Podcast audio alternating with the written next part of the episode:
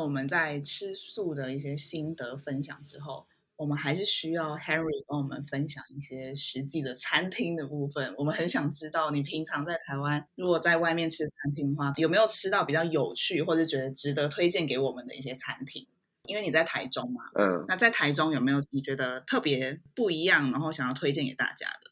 哦，台中我最爱的就是那个拌拌食是。我真的是那时候一个礼拜大概会去就是两三餐吧，然后就是点他们的那个博卡夏，然后配他们的肉排，然后再配他们的 vegan cheese，到现在还是觉得难以忘怀。那时候因为常常去，所以我跟那边的店员老板们就突然也变成。很好的关系，然后现在就是还是偶尔会联络，然后看到彼此都还是在为同一个议题去努力，就觉得很开心。我觉得那个是那个是绝对是非常非常爱的。那台北的话，回台北的话，我一定要去吃，就是那个热炒，你们一定都吃过，那个也是很好吃。所以你会找朋友一起去吃热炒？会会，那个我就会找。一方面是因为偷偷推广素食，也不是偷偷偷偷帮世界减少排碳量，反正他们也不知道。但是我把他们来了，他们就少了一餐吃肉食。但是另外一个又是重点，是因为那个比较适合多一点人分钱，所以还是要 找多一点人，比我一个人吃好一点。真的，而且那个这样才可以吃到。比较多不同种的菜，吃热炒就是要多人一起。对，然后哦，台北我还有一个也很喜欢，就是那个五口在大道城那边，我觉得那个也很好吃。我超想去吃，我们已经好几次约去那，然后就都刚好他没开或者是关门，而且他很常排队。我有一次就是在他营业时间去，就发现大排长龙，真的是没有办法排上，我就觉得很扼腕，真的超想去试试看的。你们真的要预约，那个要预约。很抱歉，好学起来要预约。对，那个那个要那个。你刚提到那个半半时事的老板也是有在相关议题上努力，是什么样的议题啊？就是继续去推广素食嘛，然后对环境，然后对呃动物的那些发展。不知道大家有没有知道那个活动？就是各位听众朋友，就是台湾很常会办那个无肉市集。有。对，然后那个那个老板常常你就会看到他是一个人，然后扛着所有的材料，然后就是去那边去卖东西给大家，然后不同的料理，然后不同的研发，你就会看到说那真的是非常感人，就是自己的梦想、自己的目标，又是世界的目标，然后同时去往前，然后每天又是很热忱跟热情的去做这件事情。对，那如果平常有自己煮的话，你会？去买什么样材料？会选择植物肉吗？还是就蔬菜为主？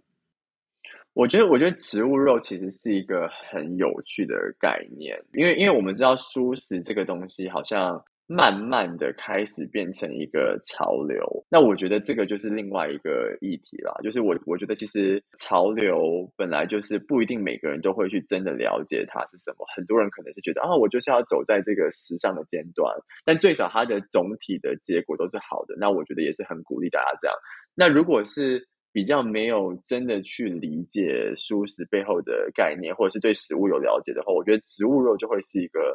蛮好的选项，因为它就是去拟真嘛，像是比如说 Beyond Meat 那些类型的植物肉去拟真，所以不会让大家觉得哦，舒适就是大家印象中的台湾那种素肉，然后去进到可能自助餐店，就是只有青菜跟香菇，就是就是那样子。那我一开始的时候也是会买一些植物肉，但那时候不是因为味道的关系，是因为我太懒了，然后我 我就想说。怎么办？以前如果是煮的话，鸡肉你就买回来切就好。那其他的东西，我不知道植物类型的植物肉有什么东西可以这么简单。那最少植物肉它都已经帮你捏好了，你只要把它煎一煎就可以吃了。所以我就觉得说，好，反正我就吃那个吧，没有没有差。但是到后面，慢慢的你去了解到这个议题，然后就说，哎，对耶，所以我要。注重的一些营养的补充，比如说蛋白质、植物蛋白质，或者是原型食物，你就会去思考说：哎，那蔬食类有什么样的原型食物？如果都是植物肉排，那如果不是像大家可能眼中会觉得哦比较加工类型的植物肉排，那你怎么用天然的材料去做出自己的植物肉排？比如说像是呃用豆类，然后或者是用豆腐去制作，就是慢慢的这些想法就会冒出来。然后就会觉得，哎，那就可以很多样的去做选择，这样子。我其实一开始在欧洲自己煮熟食的时候，也都会每次去超市都带一盒植物肉，就好像有需要这个东西的感觉，就是嗯，我的配菜不能少一盒植物肉。但后来慢慢越煮越久，就会发现。其实它真的好像没有那么必要，而且我没有差，我也没差，我还我还是有很多其他的食材，就算只有蔬菜，就算只有豆腐，还是可以做出很多变化。嗯，所以我就开始食物肉这个东西，嗯，或者说肉品，在我人生中已经没有那种存在必要的那种感觉。嗯，然后现在是到餐厅，如果我想吃那类型的东西，然后肉是一个必须的配菜的时候，我就会觉得哦，那它。就是它就是一个配菜之一，就跟红萝卜必须存在的道理是一样。可能李董我也我也认同红萝卜必须存在。反正我的意思就是，那道菜的食材有这一项，它需要出现，我就 OK，我就会选择。但如果就是自己煮没有必要的话，我就不会刻意去选择植物肉。嗯嗯，我觉得就是 Henry 这个已经要更升华了，就是他刚刚讲到已经不只是舒食的这个事情，还有讲到要兼顾健康，所以原形食物。用尽量天然的东西来去喂养自己，就是这其实也跟心情上或者是身体上，我觉得变好也很大关系。因为其实如果你只是不吃肉，但是你吃很多加工品的话，我觉得这些东西应该是不会发生。因为加工品你加的东西即使没有含动物性，可是它的成分就是可能是化学品什么的，那对于人体其实它能够去代谢掉啊，或是它能够吸收的东西也会。有一些阻碍，那可能对于你的身心灵好像也不会这么有注意。那所以其实植物肉，我觉得近几年也是也是有一些争议，就是比如说他们可能为了要创造出那些拟真性，有一些的来源，它可能不是这么的理想，它就是加了太多化学实验性的东西，然后或者是说它为了要用出那个口感味道。然后，所以也添加了太多的钠啊，吃到身体里面，其实可能对你身体负担是会更重的。嗯，所以的确就是这边也可以好好推荐大家，如果可以慢慢的不用把肉放在自己的选项里的话，这个东西就也可以去慢慢的把它淡化。但是对，一样跟刚刚最前面讲的所有事情都一样，就是都都都不是绝对是的，对，就是给自己一个一个空间。像比如说我在吃植物肉的时候，我就会给自己另外一个想法，而且我是真的这样子觉得，我就觉得说，好啦，确实啊，有一些可能加工过，然后对自己的健康可能多少有一些影响，可能比如说钠含量或者是化学药剂，但是我就想说，众生平等，这个听起来好像讲的很大爱，可是我真的这样觉得。那如果说因为吃了一点点，这个不会吃一口，或者是吃十天，就让你的人生、你的生命毁掉，就只是一些化学药剂的在你身体里面，但是你可以拯救一个生命，那为什么不要？对我就觉得说，哦，好，我们只是有有的时候多一点点化学药剂，偶尔在身体里面，又不是说每天三餐，然后拿起来啃，拿起来吃，一定还是有不同的食物。那如果一点点，但是因为这个举动。然后可以让一个生命就这样子继续好好的，那我觉得好像也不是一个不好的事情，我觉得就是一个好的事情，对我来讲，对，对啊，尤其我觉得如果那些动物性食品它本身就是人工加工品的时候，其实你可以试着去从那些选项先去换成是呃舒适的选，就像那种热狗香肠，对，就是它根本本来就是 加工很多，就是它虽然是。是肉，然后可它也是一堆加工品，所以它其实吃起来的口感跟我们用素食做成的热狗香肠，我觉得味道就是八九不离十，真的你很难去辨别出它的差异。那这种选项，我觉得是最好可以先戒除掉动物性选项的开端。各位听众之后有机会的话，可以去 IKEA，就是会发现他们有很多的新出来的那种肉丸，瑞典肉丸，可是是全素的。那有一个吃起来，我觉得跟原本的八成九成像。那很多人就会觉得说啊，为什么要八成九成像？就是还是有一点点不一样。那我那时候的想法就会变成说，确实没有东西可以百分之百一样。但是如果说让我们牺牲那百分之二十的相似感，可以减少对地球八成到九成的负担，这不是已经是一件非常好的事情了吗？我觉得有可能很多人没有这样子的跳换选择，是因为他们还不知道，对，还不知道有这个选择，或是这背后其实有这么庞大的效益。所以我觉得这一集就是通过过 Henry 的分享，我想应该我们会再让更多，就是多八成九成的听众知道这件事情。他真的是一个很好的宣传者，是不是？我就说他的感染力很足，真的。我说我平常只是看你动态，就是只是文字，我都已经觉得，哦天啊，已经被号召。我现在正在听你讲话，我整个就觉得我要我我可以信教吗？可以收教徒吗？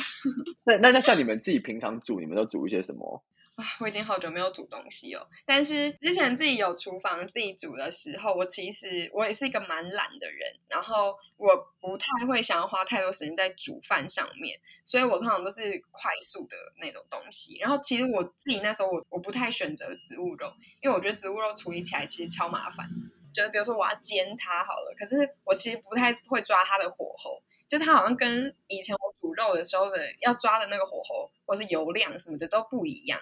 然后就是我不知道要怎么搭配其他的食物，它才会更好吃。因为就像刚刚讲，它钠含量很高。然后其实我本身是一个口味比较清淡的人，然后所以对我来说，就是我可能需要加非常非常非常大量的生菜啊什么，才有办法去压掉它的味道之类的。嗯，所以我以前也是选择比较多，就是那种很单纯的，就是纯蔬菜啊、香菇啊，然后那个豆腐这种来煮。不然就是在欧洲的时候，就是会选比较多豆制品，就是那种鹰嘴豆啊。因为我觉得那样子处理也比较快，煮起来很快，然后也不会弄到油油腻腻的，就我很喜欢这样，就是洗碗开心这样。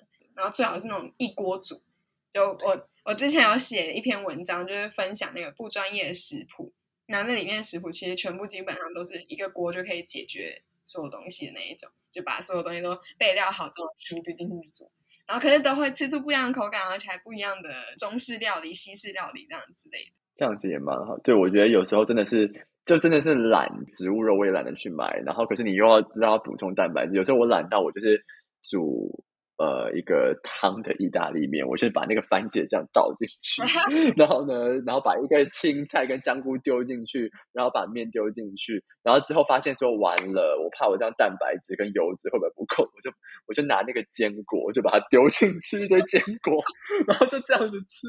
可是坚果有时候煮吗？它应该最后你撒上去就好。对对对，我就我就是最后撒上去，对，然后就想说，好，最少有一些坚果可以让我有一点 有一点好的油脂跟一些蛋白质在那边，这样。嗯，哎，对，我觉得，我觉得这个是不是也是你吃素食之后才会有注意到的？就因为我以前吃肉的时候，我根本不会去注意我今天营养均衡的问题，我不会去管我我吃了什么油，我的蛋白质够不够，成分来源我到底今天有没有偏颇哪一方。可是我自从开始吃素食之后，我就会非常非常注意这一点，因为我很怕我因为没有顾好我自己的营养，然后就被别人说你看不要吃素食吧，就是你吃素食就弄得你身体乱七八糟什么的，所以我那时候就会非常在意，然后我就会去。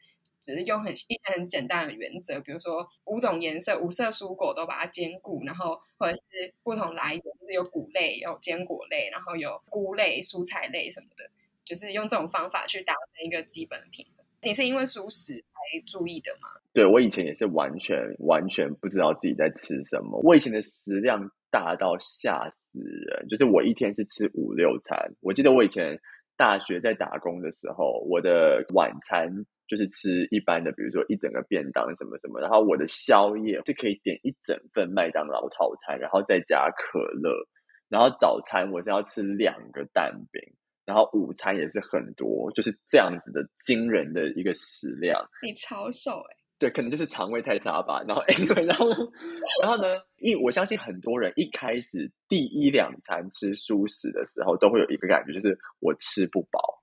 啊，我觉得我我那时候完全也是这样觉得。我一开始碰的时候，我也觉得我吃不饱。那我希望跟各位听众朋友们分享，为什么会觉得吃不饱？很大的一个原因是因为我们的身体要去消化肉类的时候，要用非常大的能量，所以才会有时候大家觉得怎么吃饱之后就很累，就不想动，因为你全身的能量都在消化它嘛。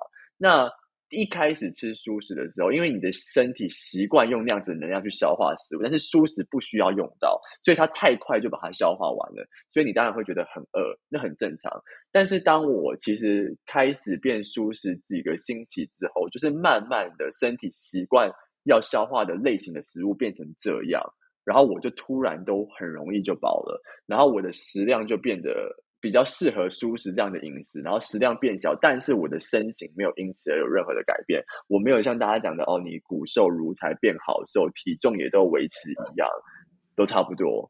对，所以我觉得大家不要觉得说吃素食吃不饱，确实一开始会吃不饱，但是只是你的身体不习惯，等身体习惯之后就很好了。哦，原来是这样。那你刚刚说你之前回台北之前会先吃一点肉，你觉得真的有差吗？就是身体会比较适应吗？还是其实根本没有什么适应的问题？就我觉得真的没有没有适应的问题，而且我觉得大家也不用太去担心，因为我觉得有的时候那可能是自我催眠吧，就是自己觉得自己可能偶尔嘴巴里面还有一点口腹之欲，想要尝一点肉，然后就自我说。哎呀，对了，因为我怕我的身体无法吸收啦，所以我还是要吃一餐以防万一。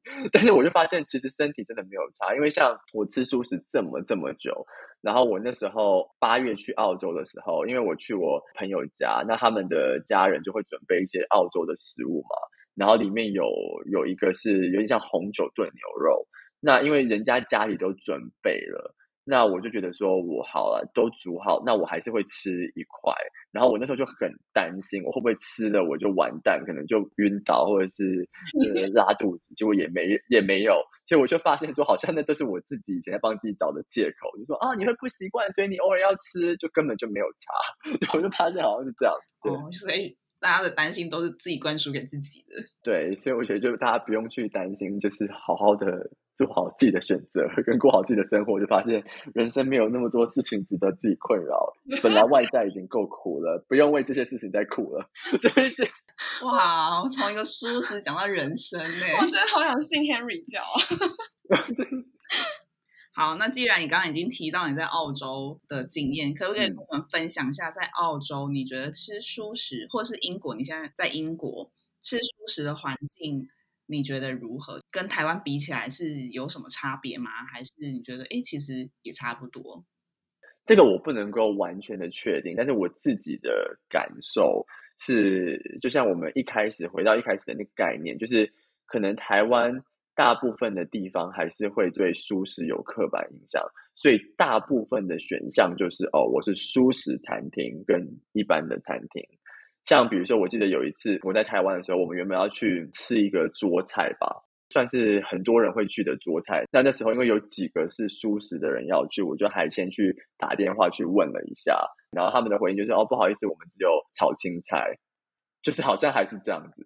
对，可能是因为真的是有刻板印象，觉得哦，我要特别去设定一个素食餐厅吗？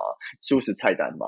那可是那个是素食，但是在澳洲的话，基本上你踏进的。八到九成的餐厅，它的菜单里面都会有三分之一的选项是素食，然后可能有高达一半的选项是你可以转成素食，而且可能是因为他们太习惯了，所以像有时候我去看到那个菜单，哎，怎么没有写？我问他，他就帮我勾勾完之后就一半了，说这些你都可以做成素食。这个好好，这个现象我觉得澳洲跟英国有一点差别，就是我反而对英国有一点。也不是说小失望，可能是因为我还没有完全摸透吧。因为之前来的时候我还不是熟食者，然后目前才变，所以就是我发现澳洲大部分好像没有人在讲 vegetarian 这个东西。基本上你说素食选项，它就是 vegan。嗯，所以你去餐厅里面，它有的基本上九成就是 vegan 的，好像不会。特别去做很多 vegetarian 的食物，那他们同时也就是很接受，就是很开心，就是哦，问舒适，他基本上做出来的就是 vegan，九成都是这样。那英国的话，大概我觉得一半一半，目前看起来，但是整体的选项还是非常的多。只是他们 vegetarian 的选项，我觉得比我想象中的多。我以为他们会 vegan 多一点，但是 vegetarian 也很多，但是也没有不好。对，嗯嗯。对啊，我们之前有看到他们 V 的那个标章，我是没有特别去数它的那个数量，但是那时候我也感觉就是好像蛮平均的，就是很多选项也还是 vegetarian 的。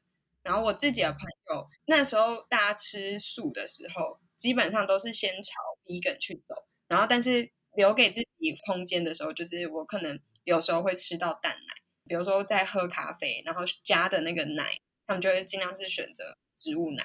就是能够不是动物的时候优先这么做，但是选项还是有留住这样子。讲到标签，就是我之前对朋友我用了一个小小的呃，也不能说心机吧，就是可能是小小的策略。就是我记得那时候有一群朋友，他们来台中找我，然后我们就是去一间呃舒适的餐厅，这样。那基本上我其实都是可以吃全素的食物，但是呢，我因为想要让他们不要有那种觉得。很标签化、压力很重的这件事情，所以呢，我就故意的说：“哦，我今天超想要吃 cheese，我很想要喝奶，我没有办法，所以我就是全桌唯一一个点有蛋奶的人。”然后他们反而还会笑我，但是他们反而就看到了说：“哦，即使我的人生差不多已经是 vegan 了，但是没有人说我再也不能碰。”我突然很想吃的食物，就是让他们不要有那种压力，觉得好像你一餐你就回不去了。就我觉得这个小小的伎俩好像有点发挥作用，因为他们回去之后，像我那个朋友，他在公司上班的时候，中午的时候，他偶尔就会拿舒适的餐，这样子就变这样了。那你自己觉得，就是在澳洲或者是英国，跟在台湾，你觉得如果是以一个舒食者来说，嗯。那个友善程度的比较，觉得怎么样？我觉得台湾可能是大部分我们还是要去比较偏舒适的超市，才可以找到比较多舒适的选项。那当然，比较连锁的大超商可能也会有，但是大家可能要自己去找寻，所以有时候就会不是那么的方便。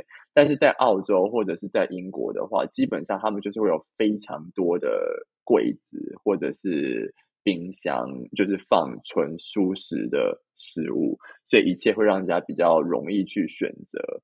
然后价钱来讲的话，我觉得因为台湾的舒食可能偏的比较贵一点点，那在澳洲跟英国还是会有，其实舒食的东西比一般的肉品跟奶制品稍微高一点点，但是还是比台湾的便宜，所以我反而会觉得比较便宜。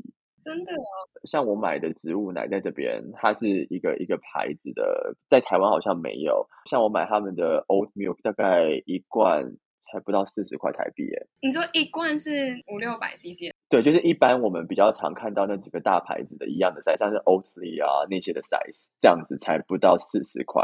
什么？对，然后还有像是他们的 coconut 也是那样，就即使是 Oatly 在这边也很便宜，这边的 Oatly 大概。五十多块台币吧。哇哦！你知道我一开始以为是因为 Oatly 那些是进口的，可是后来就是近几年是台湾自己也有出本土品牌，就是那些燕麦奶。嗯嗯。但是他们一样贵，他们就是跟着 国外的那些价格一起贵。对，我这个我也不知道怎么。但是有可能也是因为原料啦，就是台湾可能比较没有这么多在种燕麦，但是台湾可能相对来说豆浆就便宜，这样，因为可能我们。有在种黄豆，然后没有在种燕麦，所以可能燕麦还是以进口来做。对，台湾的台湾的豆浆，我觉得真的是非常便宜的选项哦。然后像呃有一个植物奶牌叫做 O Pro 嘛，我记得台湾也有。嗯，有。像这里的话，我就会找到很多是他们的植物优格，然后是没有到很贵，可能比一般的贵个。十几二十块台币吧，就是可能跟那个 dairy 的优格比起来，但是它的口感真的就是长得一模一样啊！真的很怀念呢。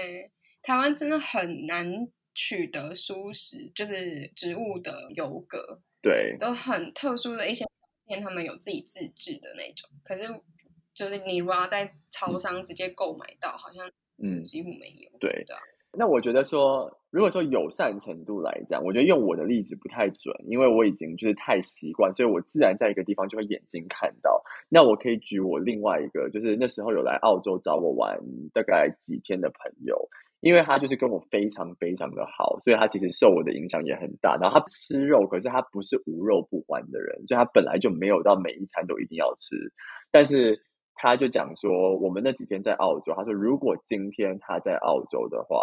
他完全可以百分之百的吃素食，是因为真的是你走到哪里的餐厅进去，你走进哪里的咖啡厅，像墨尔本最有名的就是咖啡，那不管是他们的 latte 也好，基本上都是有用植物奶去调的，然后价钱也不会变贵，然后他们也有连锁的素食，然后就是甚至上面撒的都是 vegan cheese，然后价格也是比较亲民的。所以他就觉得非常容易。但是他在台湾的话，比较麻烦的就是你可能要特别去搜索素食餐厅，然后那个价格可能会比较高。这个我一定要抱怨一下，我真的不知道为什么台湾有一些一般的餐厅有素食选项，它的素食菜单会给你用的比较贵。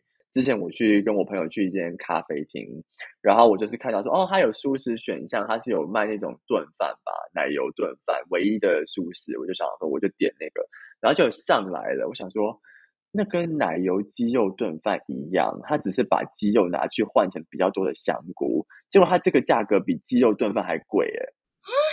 通常都会比较便宜吧？它比较贵耶，好过分哦！就是好像有一个。舒适友善，然后因为要跟上潮流，然后反而他们就会觉得那舒适的好像可以卖的贵一点点。我觉得有一些地方变这样。听你这样讲，很想要搬去澳洲哎，真的真的。另外一个就是呃，他们澳洲，你们之后如果有机会去 墨尔本的话，可以他们有一些街，比如说有点类似像台北的东区吧，或者是中山区，就是比较年轻的一些新发展起来的年轻的区域。这个差别就是。在西方国家，当然这个是有点 over generalize，但最少就澳洲跟英国来讲，他们的舒适比较是年轻人带起的，所以不会有觉得刻板印象的感觉。嗯嗯，所以像那些新发展的区域的餐厅，九成九都是舒适。好好哦，太想去了！我的天哪！就你走下去一整条街，每一间都是舒适，连他们卖的那个冰淇淋，就是那种意大利的冰淇淋，都是全职的。Oh my god！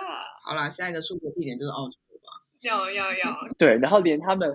连他们的那种就是甜甜圈店好了，连在市中心都会有一个 session，就是完全就是全职的甜甜圈，然后里面就是有点像是那种用坚果打出来的那种 cream 这样子。哦，啊，我超爱那种的，而且价钱一模一样，就是跟一般的一样。哦，真舒适天堂哎！对啊，我刚刚才就是下午去跟朋友在咖啡厅，然后就看到那菜单上面就是。说 latte 可以换燕麦奶，然后每一杯加三十啊！我刚才想说十五哎，还要还要加三十块才可以换燕麦奶。还好本身是一个不那么爱奶的人，就我可以喝黑咖啡就好，不然我真的会觉得这世界太痛苦了吧？就是要这样的折磨人。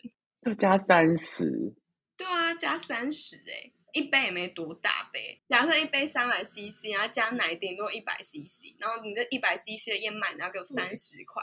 这只是那个咖啡的选项，然后甜点选项是完全没有 vegan 选项的。我们在台湾要吃到 vegan 的甜点，真的都是要很特定的店家，他就是标榜它是用 vegan 的，你才有可能吃得到。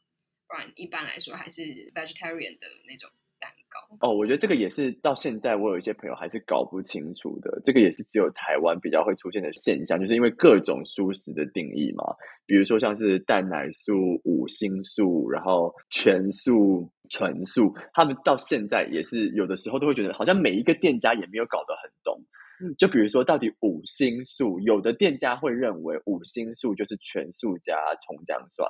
然后，可是有的店家会认为五星素就是蛋奶素，但是里面有葱蒜。嗯嗯嗯，对，其实真的每一家店的那个定义不太一样。对，因为我觉得台湾主要是有宗教因素的素食，变成说我们会需要这么多种标签。但就是像你刚刚讲的，澳洲感觉上是以年轻人带起来的，他们真的就是以现在就是重视动物权啊、重视环境权的这个风潮，然后才。就是把这个舒适的意识吹起来，但我觉得台湾就会变成是，虽然有新的这一波，可是大部分可能是先搭回原本以前宗教的那个浪潮，所以其实，在开始推广，比如说慈济啊，一些佛教团体，他们也一起去推广说哦，吃素救地球等等的，那所以就变他们这种宗教因素的素食餐厅还是很多，然后所以台湾的整个素食环境也会必须要很大量去迎合。宗教素的这一块，就是不管是标签上，或者是提供的饮食选项上，都还是有很多被宗教给影响。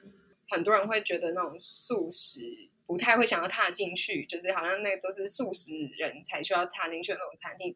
我觉得也主要是在刻板印象中的那些传统素食店，那种就是宗教色彩重的，你可能进去就会看到老板会有摆一个神桌啊，或者是有在放佛教音乐啊。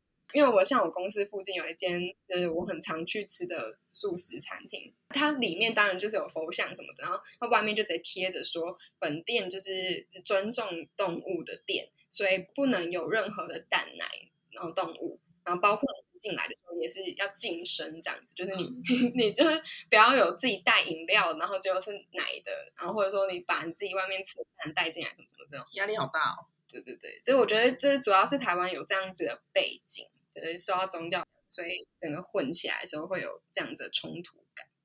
嗯，那我觉得最后我想要请 Henry 再跟我们来呼呼口号，就是不管是对我们的听众，就是有没有什么样子的鼓励，或者是说对我们台湾的整个饮食环境有没有什么更大的期待呢？我觉得最希望一直强调的一件事情，就是大家不要觉得有有压力。不要用扣分去想，好像我今天设定了一个我要变成全素的人，所以那是一百分。然后我今天吃了一餐肉，我就扣了一分，所以我就觉得很受创，这个目标达不成了，那我人生就不要做了，我 give up，我不要回去，直接归零，就不用有这种想法，应该要用加分的想法。如果我今天觉得说我今天这一餐想要对身体负担少一点，或者是我想要爱动物多一点，或者是我想要对环境好一点。找一个自己可以比较 relate 的议题，没有人说哪一个是最重要的，每一个都很重要，都需要人家去关心。所以有一个人去关心都是好的。那如果因为你想要身体轻盈一点，你的皮肤不好，你今天想着我不要吃乳制品，很好。你觉得你今天因为很爱动物，所以我不想要吃真的有 flesh 的动物，那也很好。因为环境，所以我想要一餐吃全素也很好。那当你多吃了一个，你就帮自己加一分，加一分。所以每一次多做一点，你就开心一点。那久了久了，它真的就会变成一个习惯。所以我觉得不要用扣分的视角去看，好像定了一个遥不可及的目标，做不到就没了，而是慢慢一步一步多一点改变。而且我也觉得，虽然说我们前面会一直去讲国外的好，然后台湾的不好，但在最后我也还是想要分享一个，就是 我觉得国外也不见得完全有我们想象中的这么好哦。我记得我前几天的时候去吃麦当劳。我知道台湾也有，就是最近好像有推他们的那个舒食的汉堡嘛。那那时候我在英国一个大家觉得舒食好像已经很普及化的地方了，但是我那天去麦当劳客满，然后我稍微眼睛观察了一下，全部还是只有我一个人点舒食堡，所以不是说好像别人已经做得很好了，全世界的人大家都一起在慢慢的努力。